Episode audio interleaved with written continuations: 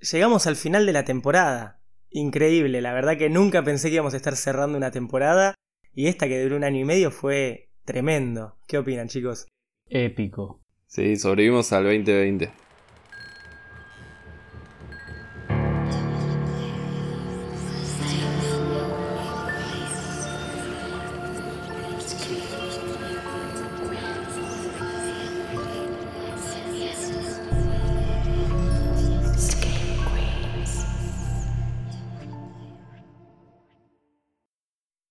Buenas noches Screamers y bienvenidos al último episodio del año.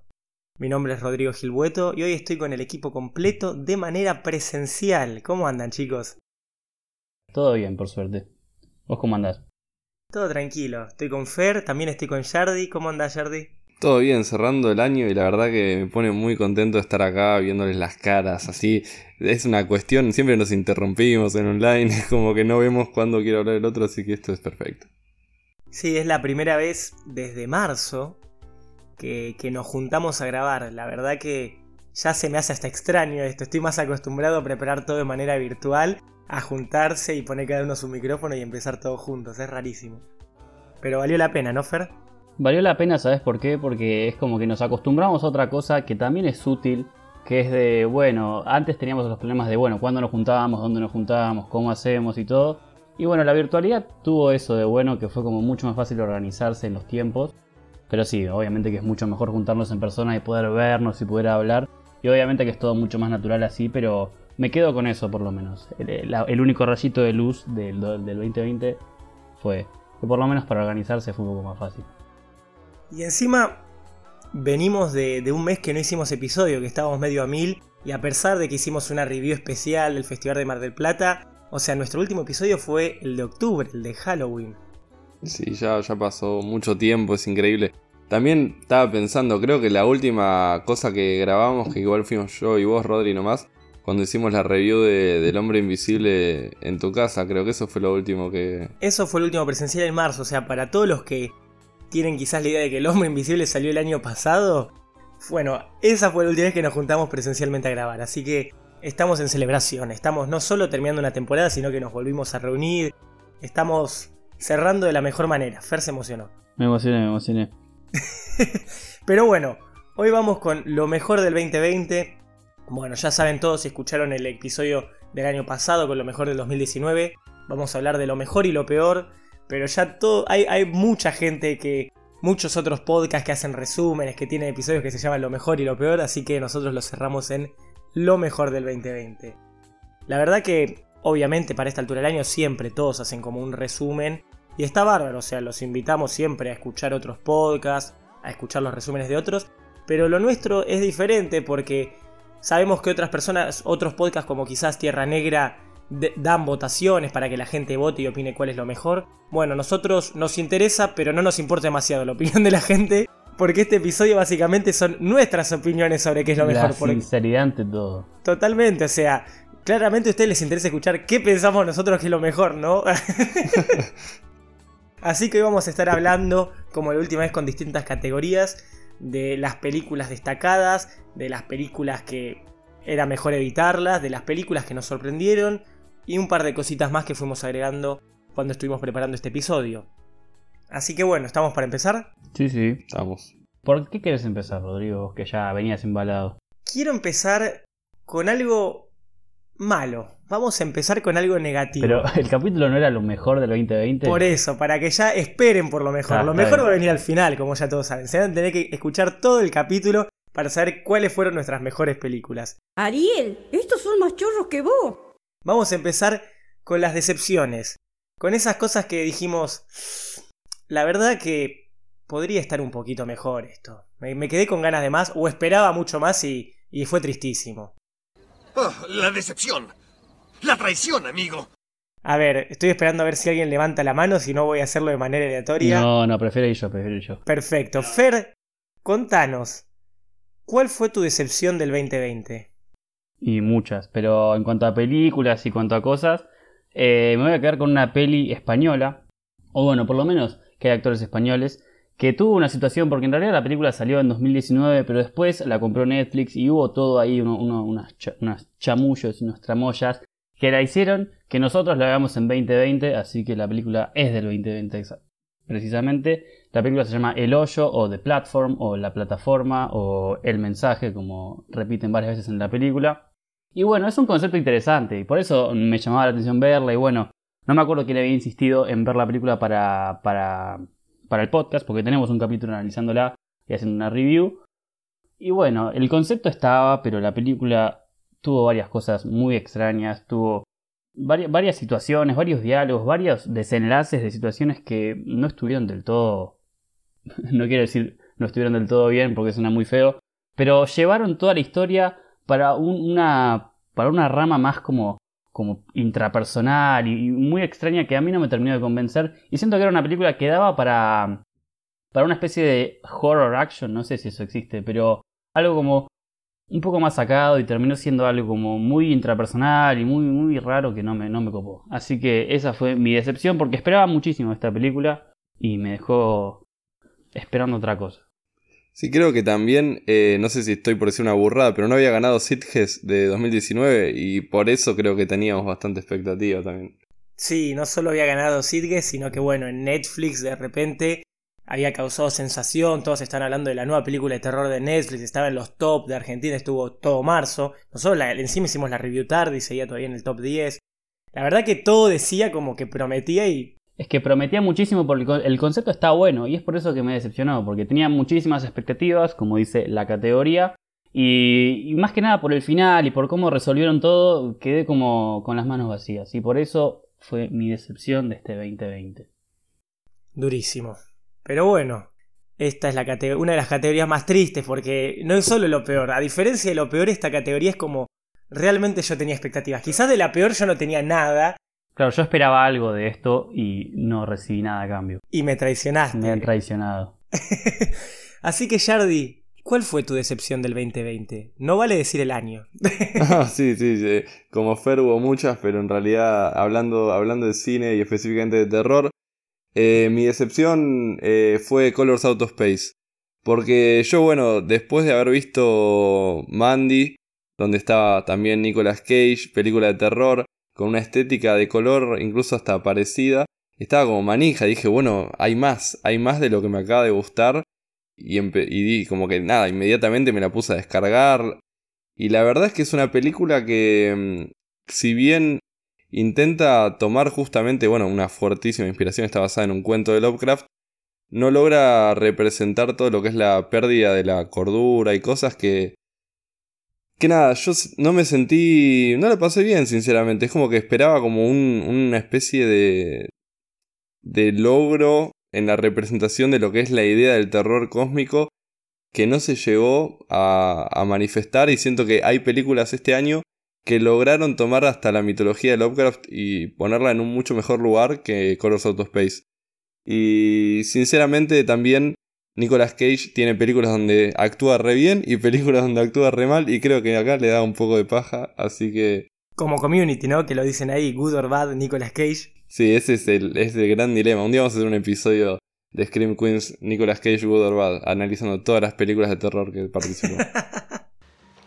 Nicolas Cage, good or bad? challenge, certainly, but not unsolvable. Creo que ahí, o sea, entonces lo que, lo que te llevó a la decepción fue exactamente el actor, fue Nicolas Cage en particular, porque decías que venías de Mandy y todo, pero en papel creo que la única unión ahí, más que parte técnica, es, es Nicolas Cage, es el actor, ¿no? Y también, o sea, fuertemente fue como, bueno, no lo logré ver haciendo un mejor papel como en Mandy, pero también eh, sí la película en sí fue tipo un poco floja a nivel de todo lo que intentó tomar a nivel de representaciones visuales sobre todo lo que es el horror cósmico. Falló y la trama se desdibujó un poco y terminó no teniendo tanto, tanta coherencia a veces, creo. Claro. Eh, muchos van a decir, ah, pero la mía, eh, yo no opino que esto sea así porque tal cosa.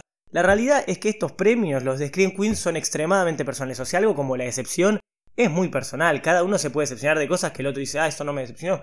Y te felicito. Te felicitamos.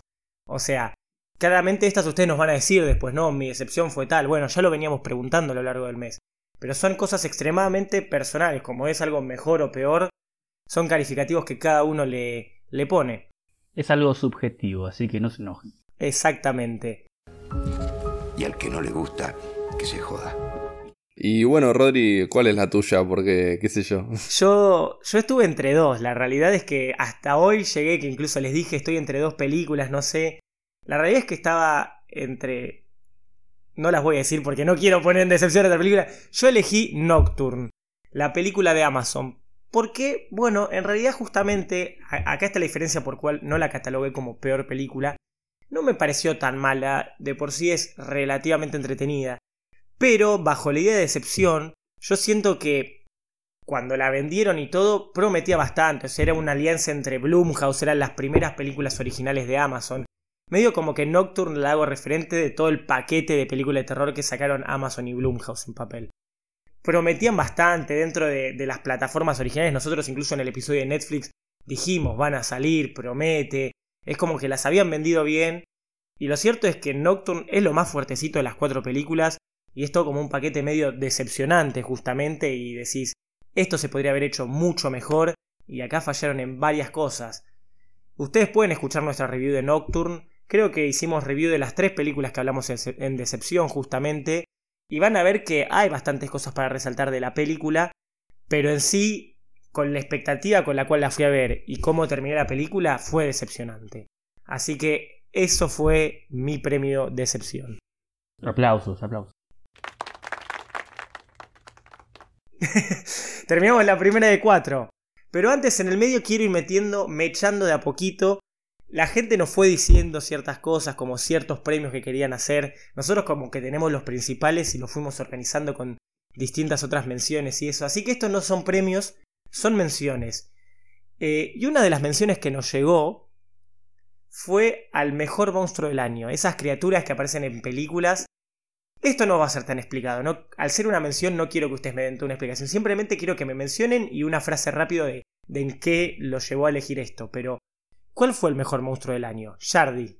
Bueno, para mí el mejor monstruo del año eh, fue el Invisible Man. Y no solo por una cuestión de que, bueno, me parece muy bien armado todo, todo lo que es el lore, pero para alguien tripofóbico realmente es lo más monstruoso que pueden llegar a ver. Excelente. Fer, todo así rápido, es tipo mención. Ok, ok, bueno, para mí el mejor monstruo, no la mejor película, no la mejor película definitivamente, pero La Bruja de Gretel y Hansel. No Hansel y Gretel, sino Gretel y Hansel, la película que salió este año, donde yo creo que más es menos. Yo creo que más es menos, porque, o sea, perdón, al revés, menos es más.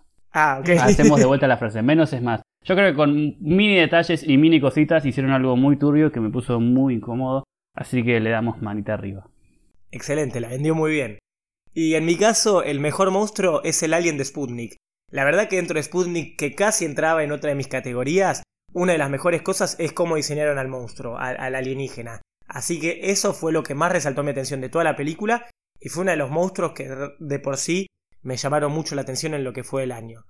Así que gracias a la persona que lo vamos a estar mencionando en los comentarios que solicitó esto, y esta fue la mención al mejor monstruo 2020. Estamos así pasando a lo rápido, vamos pam, pam, pam. Que hay hambre. Hay muchas categorías, gente. Que también hay hambre. Hay hambre y hay muchas categorías. Quiero que sepan que nos juntamos antes de almorzar, dijimos después vamos a almorzar para cerrar el año y es posible que haya hambre.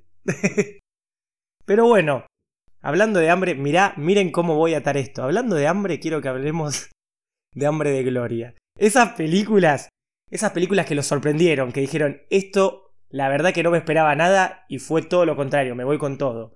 La sorpresa del año, la revelación. Surprise, motherfucker. Yo voy a empezar para, para que ustedes vayan viendo, se vayan pensando bien. Para mí, el premio a la sorpresa 2020 lo vi ahora, ¿eh? Recién lo vi en diciembre, antes, antes de preparar este, este episodio.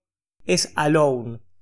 Ojo, Ojo que hay dos películas que salieron este año que se llaman Alone, por fuera de todas las que habrán salido a lo largo de la historia del cine con un nombre tan clásico. Hay una película de zombies que se llama Alone. Esa no la vi yo y no sé, todos dicen que es medio pedorra, medio de cuarentena también, de zombies en cuarentenados con virus. Esa no. Yo hablo de Alone, una película de una mujer que básicamente está viajando de una punta a la otra porque se está mudando y obviamente la persigue un acosador a lo largo de toda la ruta. Y la película va, trata sobre eso, todo el viaje y todo el acoso. Y, te hago la pregunta de te lo resumo así nomás. ¿Se sostiene? La verdad que sí, porque vos decís, esa trama de por sí es bastante, se puede volver bastante repetitiva, bastante cansadora después de un rato. La peli es cortita, dura hora y media y va directo al punto, o sea, literalmente en los primeros 15 minutos ya entendés el problema.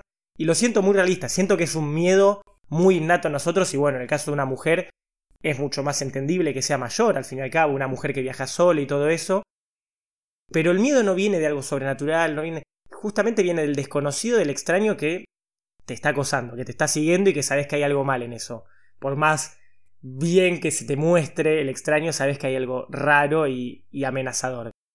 Y bajo esa trama después va saliendo, va cambiando. Es más, yo siento que los primeros 30 minutos son de un terror bien innato, bien profundo, y después se vuelve más un thriller, en la idea de gato y ratón, viste, de la cacería.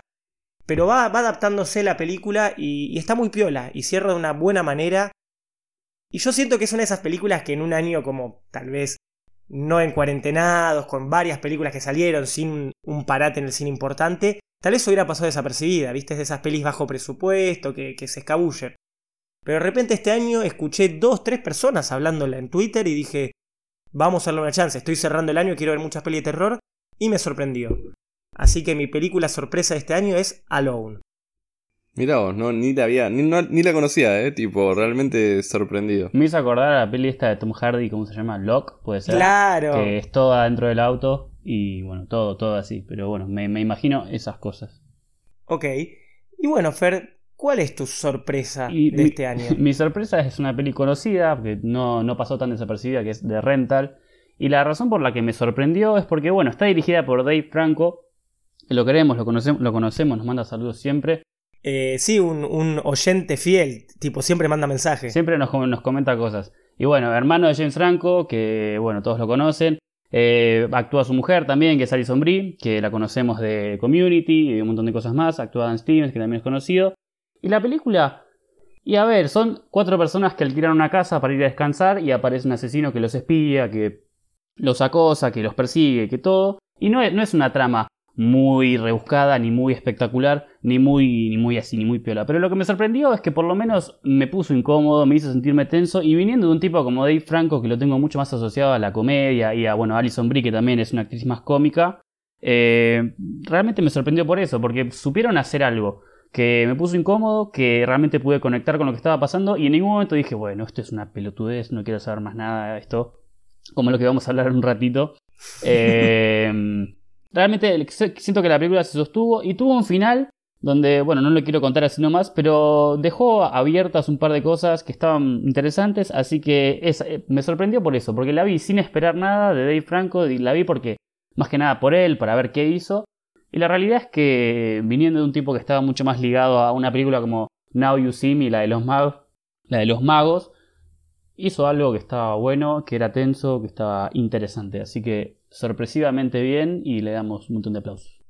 Encima es, es una película como cuidada, o sea, te das cuenta que, que hubo mucha atención de parte Está- del director. claro, está hecha a, pro- a- a posta, como dirían en España. ¿Aposta? A posta. no tenía ese término. No, la verdad yo también salí sorprendido. Ojo que fue muy polémica porque la gente, tipo nuestros seguidores, cuando fuimos preguntando a lo largo del año, nos han dicho, han puesto a Rental como la sorpresa y como la decepción. Y es como que los dos extremos. Sí, siento que es una película que divide justamente por eso, porque no es una película que esté buenísima, no es una peli que haya realmente redefinido el cine de terror. Pero viniendo de alguien que no estaba, no lo teníamos ligado a eso, hizo algo que estaba bueno, por lo menos para mí, y por eso me sorprendió. Sí, a mí hace poco alguien me mandó un mensaje privado diciéndome, no, vi de Rental una cagada, no sé qué, re bardeando la película. Y para mí, en realidad, creo que es una película. Hay una división clara en el cine terror de que cuando consumimos a veces están los espectadores que le gustan las películas más pochocleras y que cuando ven una peli como de Rental que es más tensión, un poco más a veces introspectiva, como, como que no se enganchan y si no se asustan rápido con cosas muy tipo jumpscare cada dos segundos, como que se sienten decepcionados, creo.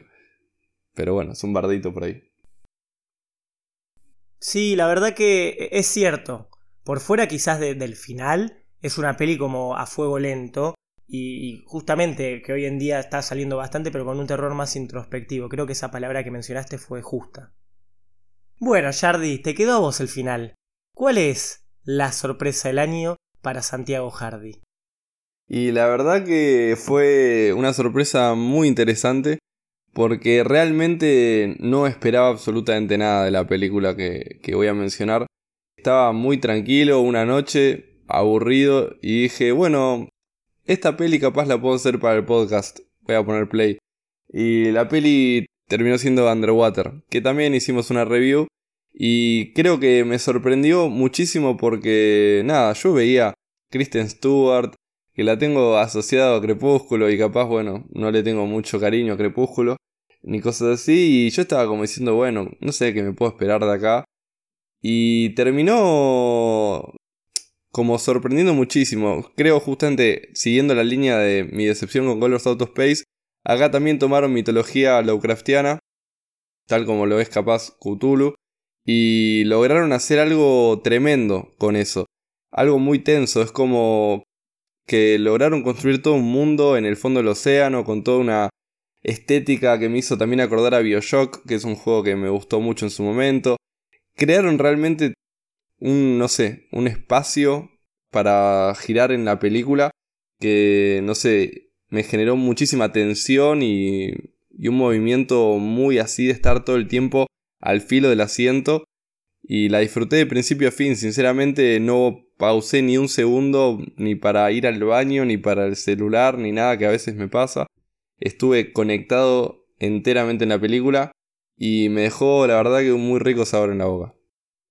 Sí, la verdad que yo disfruté mucho. Escuché y leí varias críticas a Underwater, como no, porque es una película... Pero la verdad que creo que nosotros justamente por eso, al ir con unas expectativas bastante bajas, es re entretenida. Creo que lo que más podemos decir es, es entretenida la película y Cthulhu y todo el diseño de los monstruos es muy copado. Es más, yo iba, si no iba con el monstruo de Sputnik, iba con Cthulhu de Underwater. Pero la verdad que la peli se banca sola. a mí me gustó mucho. Si son errores, son pequeños detalles. Sí, sí, sí. Así que bueno, ahora creo que todos están esperando justamente los extremos. Quieren ver lo mejor y lo peor. Pero antes, vamos con una nueva mención para que la gente todavía se siga queriendo arrancar los pelos esperando, o simplemente pueden adelantar, pero se van a perder alta mención. Porque creo que esto nos pasó el año pasado, cuando estuvimos hablando del mejor terror, del peor terror, como que nos enfocamos mucho en la idea del terror serio. Pero la realidad es que existe horror comedy, o sea, existe el terror cómico y muchas veces no se lo tiene en cuenta o, se lo pasa muy por arriba. No sé, el año pasado salió Ready or Not, que todos estábamos de acuerdo que fue un gran peliculón, muy entretenido y obviamente la, omitimos porque buscamos tal vez en mejor películas cosas más serias o que nos den un miedo más, más interno. Entonces hicimos esta mención, que es la mejor horror comedy del año, porque se merece mencionarse. Qué gracioso, ¿eh? ¡Ay! Perdón, te interrumpo. Una película conocidísima sería Scream, ¿no? Que también tiene un poco de comedia, tiene un poco de cosas así como que no es mucho terror y te meten chistes y te meten cosas que hacen que se genere un clima distinto a lo que te puede pasar con, como, no sé, como con el exorcista. Y bueno, es una rama importante que como dice Rodri a veces no se le da mucha bola y nosotros quisimos cambiar eso. Muy bien, Fer. Así que Jardi lo interrumpí mientras toma agua para que nos diga cuál fue la mejor horror comedy que vio en el año. Sí, siempre las horror comedy están bastardeadas. La mejor horror comedy que viene el año, que es más comedy que horror, pero entra en la categoría, se llama Get Duked, o sea, Get Duked sería mal pronunciado. Es eh, una peli original de Amazon y para venderla en tres palabras es como una especie de Highlands en Escocia, una especie de cultura hip hop, drogas y alguien que los quiere cazar. Ni la tenía, eh, la verdad que ni lo ubicaba esa película. Sí, yo, yo vi que estaba medio popular en Letterboxd y también me aparecía en Amazon siempre que estaba dando vueltas. Y dije, bueno, a ver qué onda, y me encantó. Me cae de risa. Quizás, justo que hablaba yo previamente con el tema de la excepción, la, fuerza, lo fuerte de Amazon en terror original es ahí, está en Get Duke entonces. Y bueno, sí, es, igual no es tan tan tan terrorífico, pero sí, creo que es de lo mejor que vi de Amazon. La gente le tendrá que dar una chance. ¿Fer? Eh, bueno, la película que me divirtió y me asustó, no me asustó, pero me dio un poquito de cosita al mismo tiempo, fue 12 Hour Shift.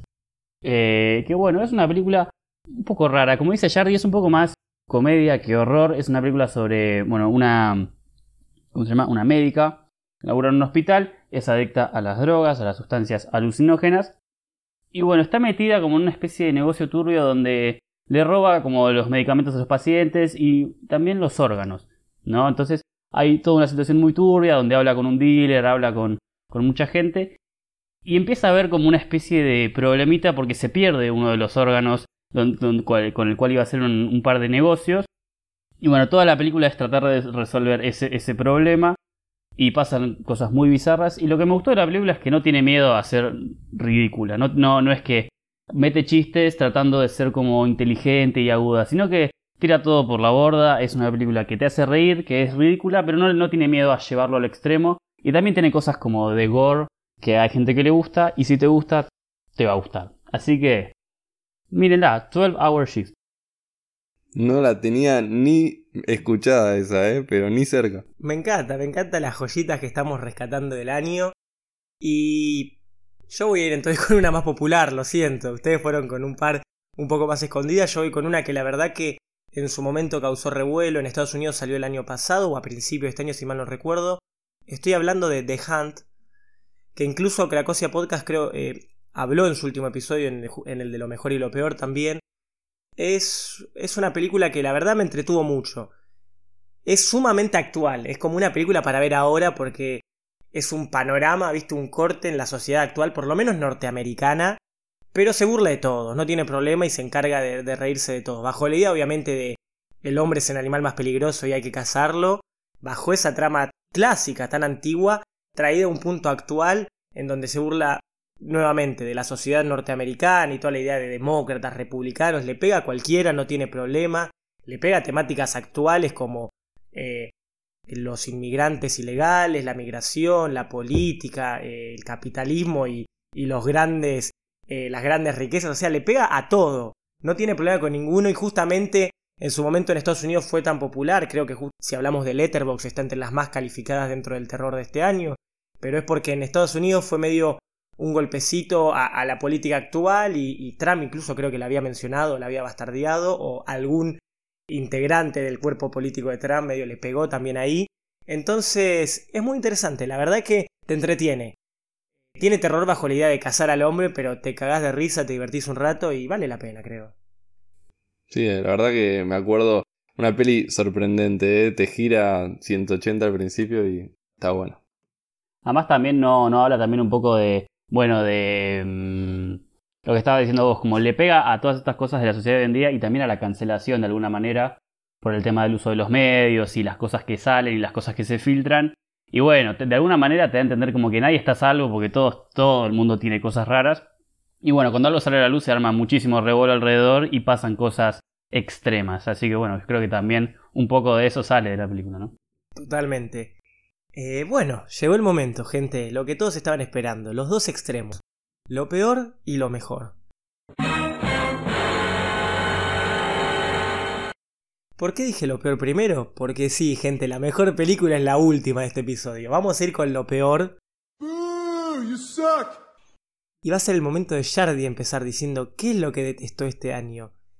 La verdad que muchas cosas detesté este año. Y también incluso hablando de películas, me costó mucho elegir porque creo que vi tres películas muy malas. Bueno, una es Corona Zombies, pero que no merece ni ser mencionada más que esto en este episodio. No, la verdad es que nadie va a mencionarla más que esta mención de un minuto porque ni siquiera la puedo calificar como película este año. Es una cagada. Sí, sí, sí, sí. Y después, bueno, una película que no voy a mencionar por, porque, bueno, eh, después, eh, motivos personales.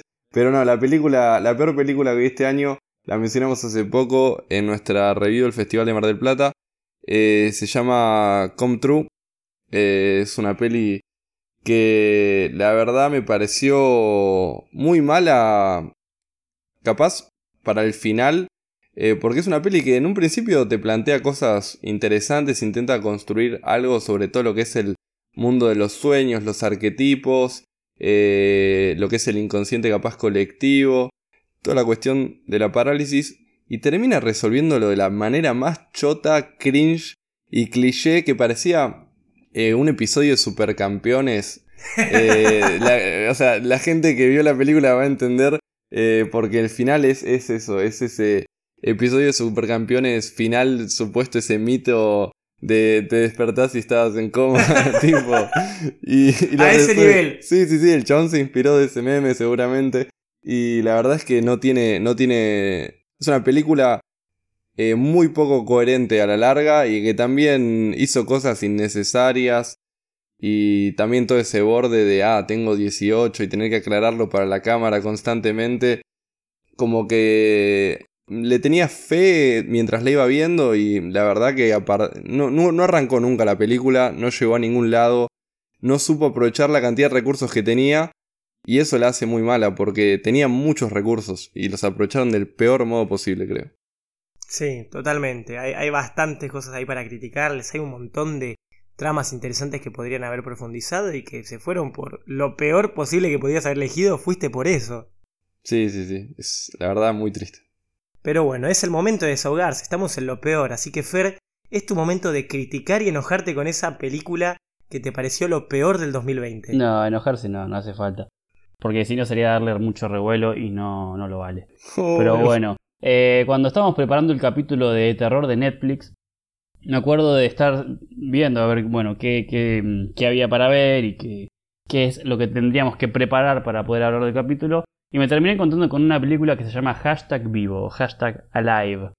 Y lo que me sorprendió de esta película, lo único que me gustó de esta película fue un comentario que vi. No sé, no me acuerdo ni por qué, en unas cosas de. En la pestañita de noticias de Google, vi que esta era una película parecida a Parasite, porque es una película surcoreana, pero eh, en un contexto de zombies. Y dije, ni en pedo, va a ser así. Pero bueno, la vi sin esperar nada y nada me dio. Es una película donde nos introducen a un streamer, a un streamer como Coscu, a lo mejor, Estaba en los Cosco Awards. con los Coscu Awards, eh, que está en su casa, de, lo más bien, eh, en, el, mundo totalmente funcional, y de la nada, en 5 minutos, se va todo al diablo. Es como que aparecen todos los zombies de una y ya es todo un lío en 5 minutos. 5 minutos de- del verosímil de la película, ni siquiera 5 minutos de- de nuestra vida real. Y no sé, me pareció rarísimo, me pareció que el tipo no solo era, un tonto, era un inoperante total, sino que, bueno, en un momento se encuentra con una chica y la chica era como que ya sabía que esto iba a pasar. O sea, parecía que ya sabía porque ya tenía todo su campamento armado en su casa. Y era como, ok, ¿cuándo te enteraste de que esto iba a pasar? Porque pasó literalmente todo en 5 minutos. Y después, cómo se van moviendo, cómo, cómo, cómo va pasando las cosas. Cómo el director elige filmar la película. En un momento aparece una GoPro eh, en un carrito, como si por un momento agarra un carrito de supermercado y se manda a encontrar los zombies y te pone una GoPro en el carrito y es como, esto está re mal y me dio mucha bronca ese momento. Y nada, fue una película que la vi viendo a ver qué, qué me puede dar y la verdad que no me dio nada. Va, mentira, me dio muchas decepciones. Así que les recomiendo que la vean solo si están muy enojados y quieren putear. Así que nada, felicidades. A Fer, a Fer le enojó mucho a Live. Yo me acuerdo que la viste para el episodio de Netflix en septiembre y desde entonces le venís pegando. Sí, sí, estoy muy enojado. Ya dije que no me voy a enojar, pero ya está. Bueno, y me toca a mí finalmente. Lo peor del 2020, en mi opinión, esto está muy relacionado con la parte de decepción, pero voy a explicar por qué la separé. Pero es The New Mutants, la, la película que justamente basada en el universo de los X-Men que salió después de tantos problemas y todo, salió creo que ahora, en la segunda mitad del año. La verdad, para mí fue una decepción, pero fue tan grande que decidí ponerlo como no consideré coronavirus, corona zombies, eh, decidí ponerla como lo peor. ¿Por qué? Porque siento que era una película que prometía demasiado. Hoy en día el género de superhéroes está tan extasiado, tan lleno y con tantas películas por año, bueno, con la excepción de este año justamente, que la salvación dentro de eso es probar otros géneros dentro de la idea de películas de superhéroes. Y Fox, eh, bueno, Marvel lo intenta muy de vez en cuando con alguna película. La verdad que Marvel va siguiendo una fórmula. Pero Fox, con los X-Men, como ya venían medio en el último rejón del tarro y perdiendo con Marvel, siempre empezó a probar eso. Y bueno, pasó Deadpool que se enfocó más que nada en comedia. Pasó Logan que fue un western de superhéroes. Y lo venía haciendo muy bien. Y la promesa con esto fue, no, no, esta es la primera película como de terror con superhéroes. Y bajo la estética, bajo lo que proponía, bajo los recursos que tenía, porque, o sea, yo puedo hablar de, de decepción y eso, pero eran películas con un presupuesto relativamente bajo quizás. Pero esto tenía todo un, estudio enorme detrás que les pagó y la verdad que la producción, todos los detalles de producción, de arte que vos ves en la película están muy buenos. Tenían toda la estética de un, eh, de un sanatorio, ¿viste? Donde estaban eh, ciertas eh, personas encerradas. Todo el estilo, no sé, por ejemplo, rápidamente se me ocurre la de Carpenter. Sí, sí, sí. de Word. Exactamente, como la de Word. Podían ir por ese lado. Podían ir, por ejemplo, con la idea de superhéroes y poderes eh, por la idea de, la, de, la, tercera de Freddy, ¿viste? Eh, eh, Dreamcatchers, no me salía la palabra. En la que justamente era como que los sueños tenían poderes y tenían todo un equipo. O sea, podían seguir la misma vibra y seguir siendo de terror. Y no lo aprovechó en lo más mínimo. O sea, el terror terminó siendo nada. Dos, tres escenas que no daban miedo, sino como que te querían impactar y ni siquiera llegaban al jumpscare. de esas típicas como... ¿Viste cuando la gente, perdón, me estoy enojando e indignando a medida que voy hablando? Como cuando la gente dice, uh, esto sí da miedo, vamos a poner un cadáver corriendo por el pasillo. No, hermano, hay una manera de que puedes generar terror. Tenías los elementos, tenías los recursos, podías haber hecho, justamente eran, eran tipo New Mutants bajo esa idea, eran como eh, superhéroes adolescentes, entonces podías jugar y hubo momentos, hubo escenas que vos decías, ok, van por ese lado, de jugar bajo la idea de, de la maduración, de crecer y el terror, como han hecho películas, no sé, como It Follows, como Carrie, o sea, tenías grandes ejemplos de los que inspirarte, ya creo que mencioné cuatro películas de las que se podían inspirar. Y no fueron con ninguno eso, me terminaron yendo por la típica trama eh, de superhéroes, o sea, terminaron inclinándose por superhéroes, no fueron al terror. Y el desenlace final, que yo entiendo, tenés que poner un poquito de acción, porque al fin y al cabo es lo que llama en una película de superhéroes, como un desenlace con pelea final. Pero fue ridículo, fue ridículo y creo que se enfocaron tanto en la estética que dejaron de lado una trama o un ambiente terrorífico. Y es una lástima porque justamente tenían recursos para hacerlo, tenían todo un elenco muy bueno, o sea, con gente como Anya Taylor Joy, Macy Williams de Game of Thrones, Charlie Heaton de, Stranger Things, como que tenían un cast juvenil bastante piola, con el cual podían haber hecho franquicia y todo. Y bueno, incluso actuaron bien con lo que les dieron, hicieron lo que pudieron, pero es tristísimo, es tristísimo porque hubiera sido muy interesante ver una peli de terror de superhéroes. Y me enojó mucho y la patearon tanto que voy a decir, bueno, si la patearon, bueno, espero que saquen algo bueno, porque si no ni la saquen, ya los compró Disney y ni siquiera. Así que para mí, por ese enojo que me estoy dando ahora mientras hablo, mira, hasta me atraganto, fue lo peor del 2020. ¿Y qué pasa? Tengo una re bronca. Igual le mandamos un abrazo muy grande a Anya Taylor Joy, que nos dijo que iba a venir al asado de fin de año, así que un saludo muy grande. un saludo muy grande, otra que escucha mucho el podcast. Otra, que nos manda mensajes siempre. Y sí, o sea, estoy de acuerdo con vos con que fue una decepción, que era una mezcla interesante de géneros. Ojalá que en algún momento puedan hacer algo así que esté interesante, porque la verdad que esta película, me acuerdo, yo también la vi y, y también fue como que esperaba, iba para la decepción también, para mí. Porque mm, esperaba, esperaba muchísimo y sobre todo porque la patearon como cuatro años. Entonces decía, bueno, si están esperando el momento exacto para que salga es porque tiene que ser algo piola. No, totalmente. Encima lo peor es que yo siento que hubo mucho al estilo de... Bueno, que pasa mucho con las películas de superhéroes, que los productores medio le, le, le sacaron muchas cosas a la película o a la idea que tenía quizás el director y eso. Como que se nota que está retocada y y trabajada arriba y eso. Lo mismo le pasó a Venom, la película de Tom Hardy, que iba a ser eh, una película muy sacada, con sangre, con un montón de cosas que iban a ser un poco más interesante al personaje y todo lo que, lo que acontece con él, pero terminó siendo algo que no era ni, ni fu ni fa y quedó algo medio en el medio que tampoco, era como medio terrorífico, pero quedó siendo más una cosa de acción y bueno, quedó a medias. Ojalá algún día puedan hacer una. Los directores de películas superiores puedan hacer la versión que ellos tienen. Ojalá, veremos. Pero bueno, vamos a llegar al final. Vamos a ir a la mejor película del 2020. Pero antes tengo una última mención que la acabo de inventar yo. Me están mirando acá en el momento como con qué viene. Es algo rápido que los quiero hacer pensar en el momento. Pero quiero su mención honorífica. Esa película que peleó por entrar en, lo mejor del 2020 y no la metieron. Entonces como que quedó fuera, pero es como... Habría que mencionarla. Y es su momento. Es como su última oportunidad de, una para rescatar ahí de lo último, como esta casi la pongo y al final no, no entró en ninguna categoría, ni en sorpresa ni en mejor película, pero quiero mencionarla. La mención honorífica. Voy a empezar yo, así les doy un poquito de tiempo para pensarlo. En mi caso, por ejemplo, yo voy a mencionar Possessor, porque la verdad que la pasé muy bien. Es una gran película que justamente ganó Sitges, y a diferencia del Hoyo que la ganó el año pasado, esta siento que realmente mereció ganarla. Estuvo muy bien eh, mencionada en otros festivales, pasó por otros festivales y y la verdad que, todos la aplaudieron bastante. Y yo me entretuve mucho. La verdad que dentro de toda esa idea de, esa trama eh, medio de asesinos y, medio futurista, la idea de, eh, meterse en cuerpos ajenos y todo, me copó. Y tiene un gore muy interesante para el que le gustan los momentos gore. Buenarda. Buenarda, sí, totalmente. Shard, ¿querés que te pase a vos la antorcha? Porque Sfer está medio desesperado pensando qué puede mencionar. Vos, ¿Cuál es tu mención honorífica? La que se quedó en la puerta. Bueno, muy, muy lindo, improvisando, estamos a full, ¿eh? estamos eh, cubriendo todo.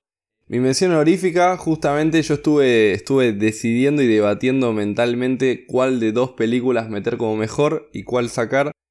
Y justamente saqué una y dije, uh, no la voy a poder mencionar, pero ahora me está dando el espacio.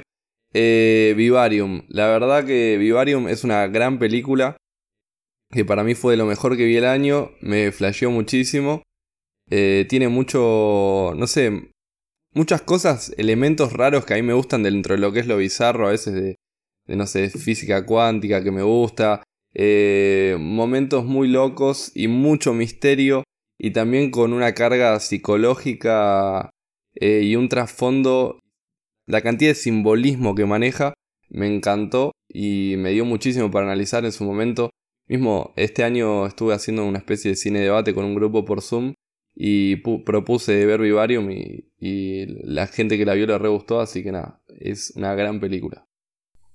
La verdad que yo a Vivarium le critiqué varias cosas en su momento, también tenemos review, tenemos review de las mayores cosas, así que después de escuchar este episodio, ¿qué es lo mejor que pueden hacer? Escuchar nuestras reviews, gente.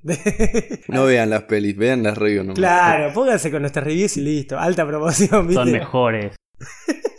Por lo menos de las de peor película, sí, seguro nuestras reviews son mejores.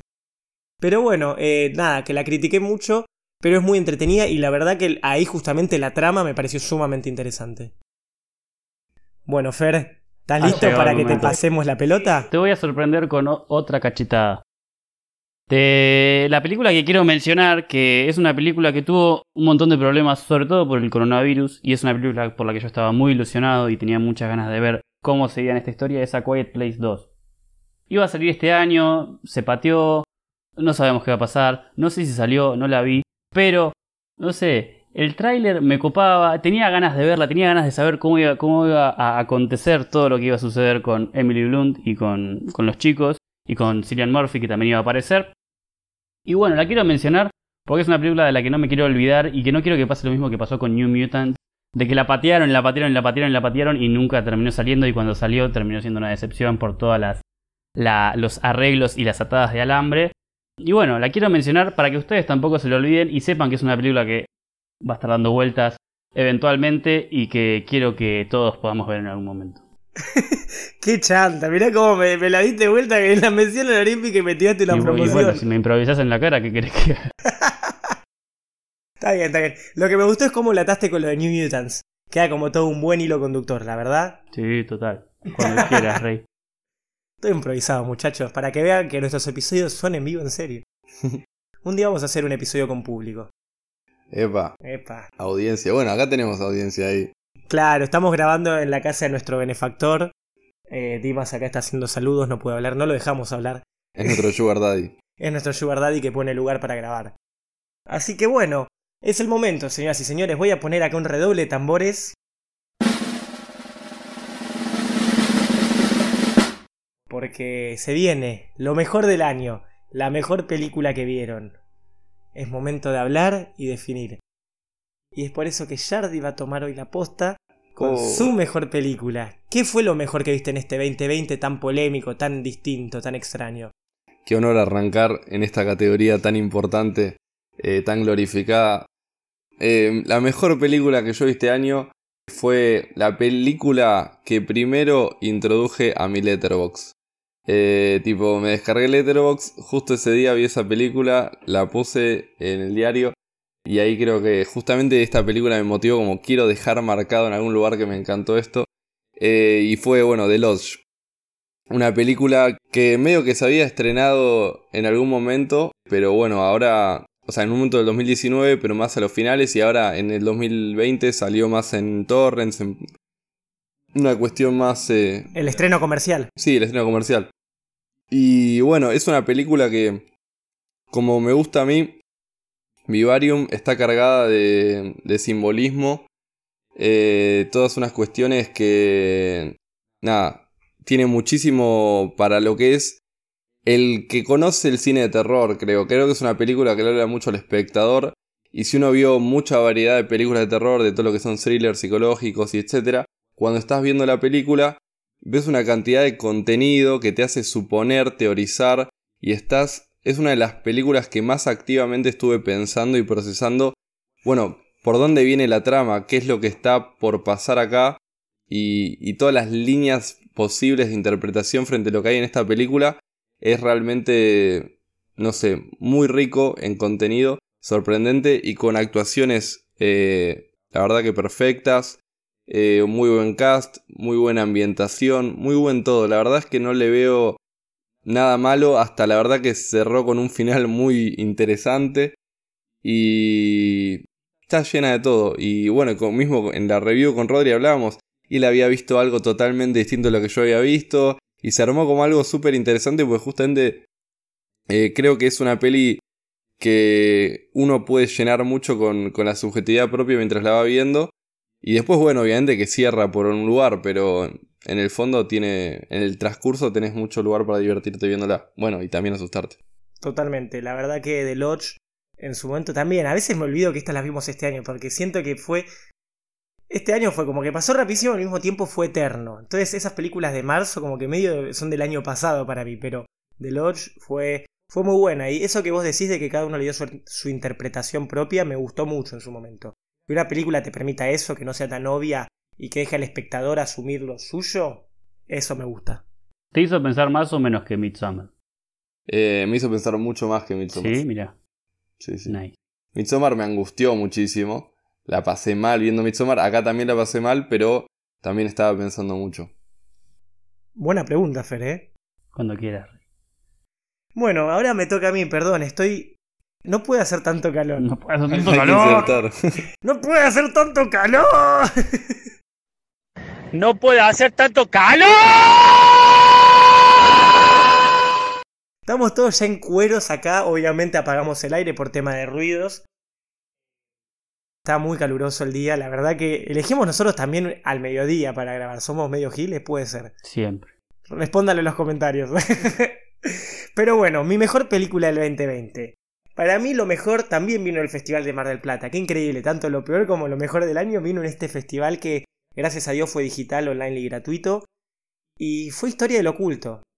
La verdad que la película del creador de la frecuencia Kirlian me encantó. Tuvo todo lo que necesitaba este año. Me hizo pensar, me hizo seguir pensando a lo largo. Me dieron ganas de verla de vuelta, cosa que ahora no puedo. Estoy esperando que la habiliten al público porque todavía sigue pasando en festivales.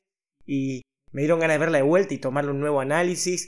Es una película muy argentina, lo cual me gusta, justamente es algo que revitaliza el cine argentino después de tantas críticas que la gente le hace. Y después de- del terror que de por sí siempre acá, en- sorprendentemente en el país, es bastante desapercibido. Quizás mucho, su fuerte viene quizás en el policial, una vez lo hablábamos, Jardi, en el suspenso policial y todo eso. Y el terror hay un par de exponentes muy interesantes dentro del cine argentino, pero no es como un género muy rico acá en la Argentina y se puede hacer mucho más, lo cual es un incentivo. Ojalá se sigan haciendo películas de terror así, porque la verdad que toca todo. Es una peli de terror, de ciencia ficción, de suspenso, de conspiraciones, tiene un poco de Lovecraft, tiene un poco de todo y es tan difícil de explicarla que no lo voy a hacer, o sea, no les voy a contar la trama más que por fuera de la idea de es un programa que dura 60 minutos y a lo largo de esos 60 minutos el equipo de, de protagonistas tiene que lograr algo, o sea que es una carrera contra el tiempo, contra el reloj, y que van a llegar a cualquier medida para tratar de lograrlo, y es muy interesante. Tiene un montón de referencias argentinas, tiene un montón de referencias, no sé, a la frecuencia Kirlian justamente, Eh, la verdad que la película de Adrián Ponce es muy buena. Cristian Ponce. Gracias, perdóname, como que... Qué mal. un saludo para Cristian Ponce. Eh, sí, no, yo quería decir, acotar un poco porque creo que es, no sé, no sé si podría decir la mejor película de terror argentina de la historia, pero creo que de este siglo mínimo. Eh, la verdad es que creo que nuestro gran problema como cine nacional a la hora de querer tocar el terror es que como nuestro gran fuerte es el policial a nivel cinematográfico, metemos mucho ese elemento y esta película siento que logró salirse de ahí y armar algo distinto, con muchos elementos, muchas referencias. Y la verdad que es una película hiper cuidada y hermosa de ver. Tipo, la disfruté de principio a fin. Eh, y también una peli donde pensás mucho. Yo también la hubiera puesto, pero bueno, Rodri eh, la puso en su lista y yo también tengo The Lodge, me, me parece que está al mismo nivel. Y para ser una producción nacional, la verdad que es para... me emociona y lo aplaudo con, con todo. Totalmente, aplausos también ahora. Y bueno, Fer, gracias por hacer los, lo- los amagues de los aplausos. Y llegó tu turno. Ha llegado la hora. Ha llegado la hora de que digas qué fue tu mejor película del 2020. Bueno, gracias, gracias por la introducción. Charlie ya la mencionó cuando mencionó al mejor monstruo. Y bueno, la película es El hombre invisible o The Invisible Man. Una película que yo estaba convencidísimo que era del año pasado. Porque como hablábamos recién, este año fue, pasó muy rápido, pero al mismo tiempo fue eterno. Y lo que pasó en marzo para mí pasó hace 40.000 años. Entonces, cuando estaba armando la lista, no la tuve en cuenta porque pensé que era de otro momento. Y la verdad que bueno, me enteré que era del 2020 y dije, no, esto tiene que estar. Y bueno, el que no la vio, la verdad que no, no sé qué está haciendo con su vida, porque es una película muy interesante en muchos aspectos. Actúa Elizabeth Moss, que Rodri acá la ama un montón. Aguante Mad Men. Aguante Mad Men. No la vi Mad Men, pero bueno, Rodri siempre me insiste para que la vea y yo siempre le digo dale y nunca la veo. Y bueno, la película se trata sobre, bueno, Elizabeth Moss, que se llama Sicilia, que tiene un, un ex, una ex pareja muy, muy, muy, muy, muy rara, donde algo raro pasa. ¿Vos sabés qué pasa, Rodri? ¿Vos sabés? Es un violento. Un violento. Y bueno, se pone como una especie de traje que lo hace ser invisible. Y la película, a ver, no es algo muy rebuscado, porque ya se había hablado de un Invisible Man. De hecho, la película es un remake de otra, otra serie de películas de Invisible Man. Pero lo que me gustó de esta película es cómo juegan con el espectador a la hora de no saber si lo que estás viendo es real o no, y no sabes si lo que estás viendo realmente está ahí. Porque siento que es una película que te hace, como decía ayer recién, te hace pensar y te hace ponerte ang- angustioso, no sé si existe esa palabra. Pero. Angustiado. ¿Cómo? Angustiado. Angustiado, es verdad. Muy bien, muy gracias. Em, ¿Qué estaba diciendo?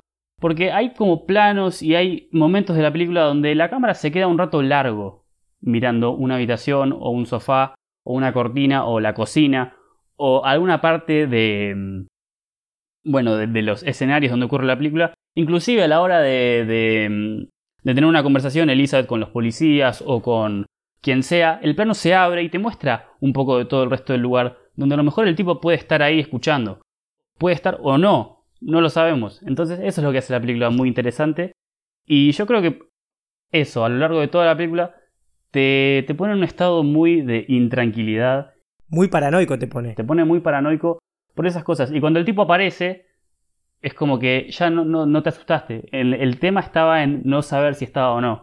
Es algo parecido a lo que pasa en el Conjuro 2, con la escena de la monja que da como la vueltita al cuarto. El jumpscare no te da miedo, te pone nervioso el hecho de que est- está ahí, pero no está, pero no sabes. Y esa incertidumbre yo creo que es donde encuentra la película un lugar muy importante en mi cora. Así que eh, se las recomiendo, si no la vieron, véanla, y si la vieron, véanla de vuelta porque está muy buena. Sí, sí, sí. O sea, a nivel audiovisual, eh, creo que es de, lo mejor que vi como para representar algo tan complejo como que es alguien invisible. Como que las tomas lo logran representar muy bien. Y también me hizo tenerle un cariño que hablo, hemos hablado de Lee Wanell bastante en junio igual ya. Eh, me hizo ver Upgrade, que también se las recomiendo. Y nada, creo que muy interesante. Yo vi el Invisible Man del 92, que actúa el que es de Pierce en Community. Y es una comedia. Y acá creo que esta peli es increíble. Mucho mejor lograda. Totalmente, sí. Además, aparte de que no, no es una comedia, realmente se la juegan por una especie de terror y una especie de angustia y no, no meten chistecitos de otras cosas. Es como que se la juegan por algo totalmente diferente y en una reversión que, bueno, quedó claro que nos gustó a todos un montón. Igual está la versión de terror, ¿eh? más vieja todavía. Sí, sí, sí, sí. Pero esa es de los años 30. Eh, a mí me gustó mucho en el hecho, bueno, Lee Wanell me parece un capo, ya hablamos de la saga de Insidious y todo, lo pueden escuchar ahí. Pero por cómo hizo una remake. Para mí, estos son los términos a seguir. Cuando alguien quiere hacer una película, una remake de una película de terror, enfócate en esto. Es algo nuevo, es algo novedoso, contemporáneo, lo pudo traer a la sociedad actual y, cambió completamente. Mientras que el otro era por experimentos, tal vez más tirando a la época. Acá fue un tema más tecnológico, con la idea de, cómo se hace invisible, eh, con situaciones actuales, con, con una sociedad más actual. La verdad, eso me parece genial y en consecuencia no lo hizo una trama exacta pie a pie como era la película vieja de terror de los años 30-40. Es por ahí, justamente, porque vos ves remakes de, películas de slasher de los 80, de Freddy, de Jason, eh, la de la masacre de Texas, y son exactamente iguales a lo que era en, los, en lo de los 80 o los 70. Y en esos casos salís perdiendo, hermano. O sea, prefiero ver siempre la original antes que esa si es exactamente igual. Si vamos a hacer una remake, proponeme algo nuevo. Y esta peli creo que lo hace, te propone una idea distinta, una idea novedosa y muy bien hecha encima. Sí, la verdad que agarra, agarra una trama que, que bueno, justamente casi ya tiene un siglo, la original, y toca temas actuales, eh, genera otra cosa, eso es lo importante creo para hacer remakes, que si bien no soy un gran fan de los remakes, creo que lo importante es darle un tono propio, porque si, si no, justamente siempre ver lo mismo es, es al pedo, es para ganar plata nomás. Totalmente. Así que bueno, esas fueron las tres películas, las tres mejores películas del año para Scream Queens. The Lodge, Historia del Oculto y El Hombre Invisible.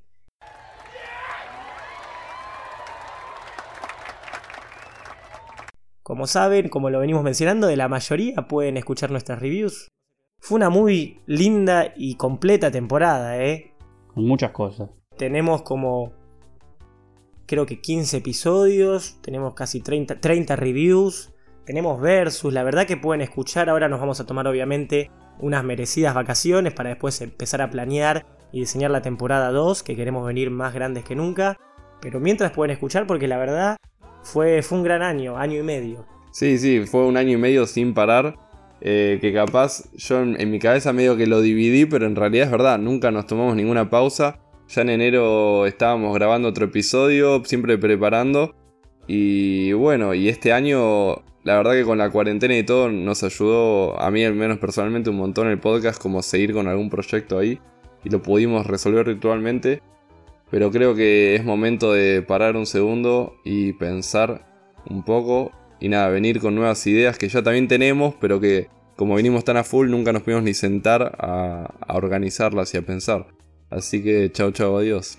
Posiblemente, la realidad es que a partir de ahora sí vayamos con un ciclo más anual en la idea de temporadas es como que en consecuencia la temporada 1 va a ser más larga y todo, pero es justamente para organizarnos mejor y es, o sea, por un lado lo necesitamos, viene bien un descanso y todo y frenar, de editar, de preparar y todo y ver bien cómo queremos hacer la segunda temporada, porque como dijo Jardy, ideas tenemos desde julio más o menos, pero que no nos pudimos sentar a prepararlas bien, así que es el momento.